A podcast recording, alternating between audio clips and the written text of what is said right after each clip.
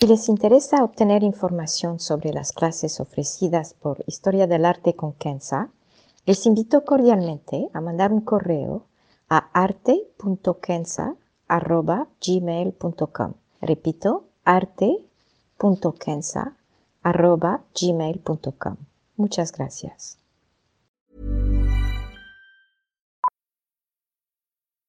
Millions of people have lost weight with personalized plans from Noom, like Evan, who can't stand salads and still lost 50 pounds. Salads, generally, for most people, are the easy button, right? For me, that wasn't an option. I never really was a salad guy. That's just not who I am. But Noom worked for me.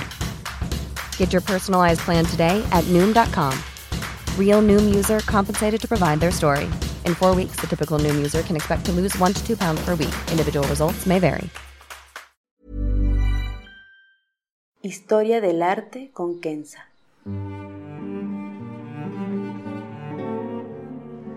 Una serie sobre el arte a través de la historia y las culturas. Se presentarán obras que trascienden el tiempo por su belleza y por lo que nos cuenta. Obras que encienden el asombro.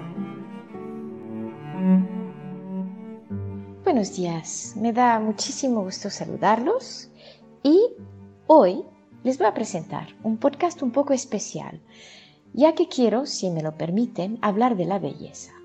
Es un tema del cual hablé en un previo podcast en referencia a la victoria de Samothrace y la visión de la belleza de Platón. Es el podcast número 20, si les interesa.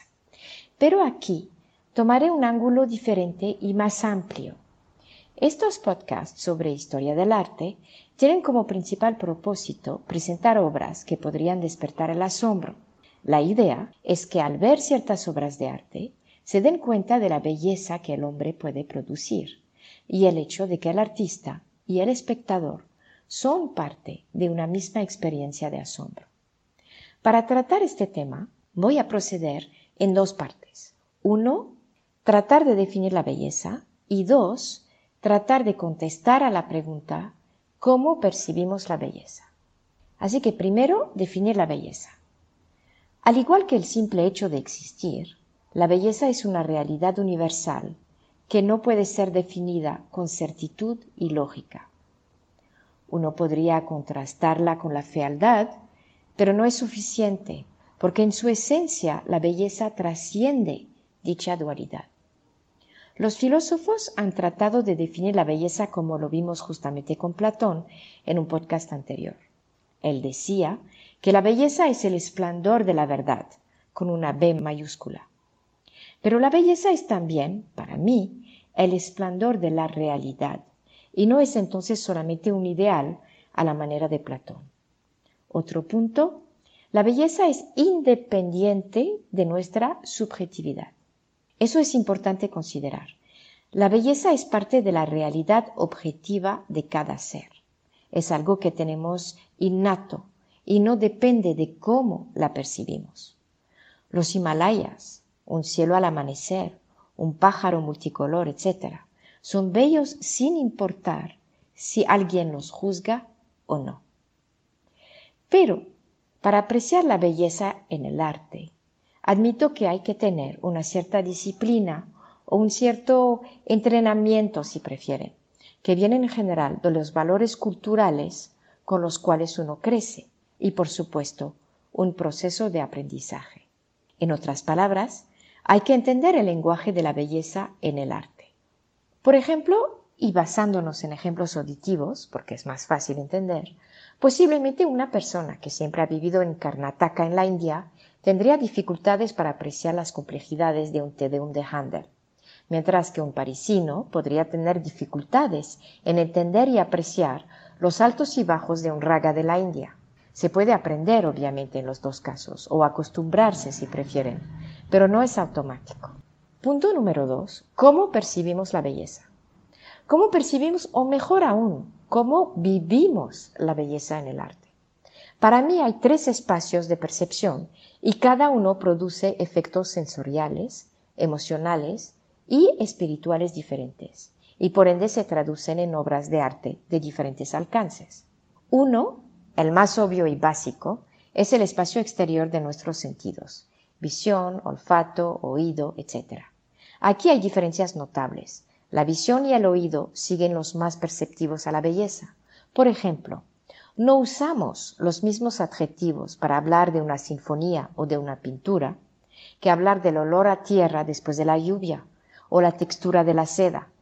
Este espacio es el que todos usamos al dibujar o preparar un plato de cocina o cantar en la ducha o hasta vestirnos. Todos tenemos acceso a este espacio porque todos tenemos un sentido de estética propio. 2. Este segundo espacio es el que yo llamaría el espacio de nuestra mente. Aquí es la imaginación que premia. Tenemos la increíble capacidad de pensar y representar en nuestra mente lo infinito, colores inexistentes, texturas fuera de este mundo, sentimientos extraordinarios como la gracia o el amor o la ternura y más. Los que han podido traducir esto al lienzo o en una escultura o hasta en un jardín o una sinfonía son los grandes artistas. Pienso en Beethoven, en Michelangelo, pienso en los poetas Rumi o Dante, pienso en Mozart y tantos otros anónimos que nos dieron las pirámides de Egipto o las de Monte Albán en Oaxaca, o las bellas esculturas en los templos budistas y los delicados vasos de la dinastía Ming en China. Y finalmente, el tercer espacio de percepción de la belleza es lo que humildemente me gustaría llamar el espacio del corazón. Aquí, el espacio sobrepasa los límites de la imaginación y de los pensamientos. Aquí hay una realidad que trasciende lo real y que pasa por este asombro que solamente el amor puede traer. Para mí la belleza y el amor son los dos lados de lo mismo, el yin y yang del Tao, si quieren. Uno no puede existir sin el otro. Como dicen los místicos sufis, la belleza son los rayos del sol y el amor el calor que emana. Juntos son la tranquilidad y el fuego ardiente, como una tormenta de rayos y truenos en una noche de otoño. Hay complementariedad e inseparabilidad. ¿Cómo podríamos amar algo que no es bello? ¿Y cómo algo que es bello no podría ser amado? La verdadera belleza, obviamente. ¿eh? No estoy simplemente hablando de esta belleza sensorial o externa. De hecho, y si prestan atención, de la misma manera en que hablamos de la belleza, hablamos de amor. Si nos referimos al filósofo postplatonista Plutonius, para él, el alma tiende hacia la belleza y la belleza es la manifestación de ese potencial espiritual que existe a todos los niveles de la realidad. Esta idea ha sido fundamental para el desarrollo del arte en el Occidente, especialmente el arte sacro cristiano y la poesía secular, pero desgraciadamente fue puesta al lado a partir del siglo XVIII con el llamado siglo de las luces y el racionalismo cartesiano. Es una noción que sigue existiendo en otras partes del mundo, y otras culturas. Para concluir, este tercer espacio ha producido obras que justamente trascienden los límites culturales y despiertan el asombro a todos, sin importar su procedencia. Son obras cuyo principal efecto es dejarnos en silencio.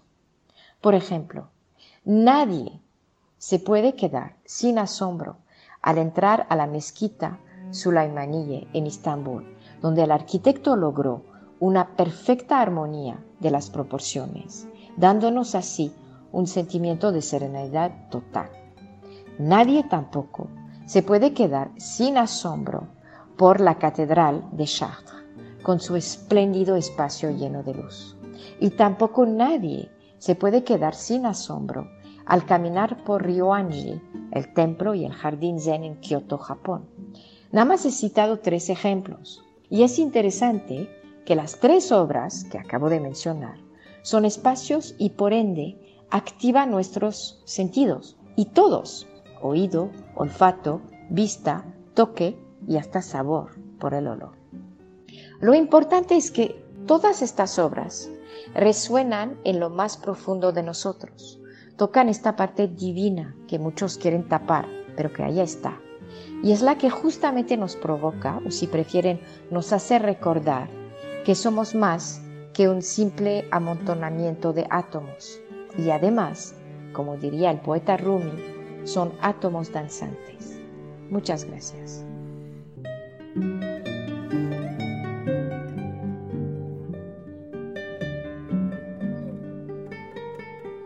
Historia del arte con Kenza.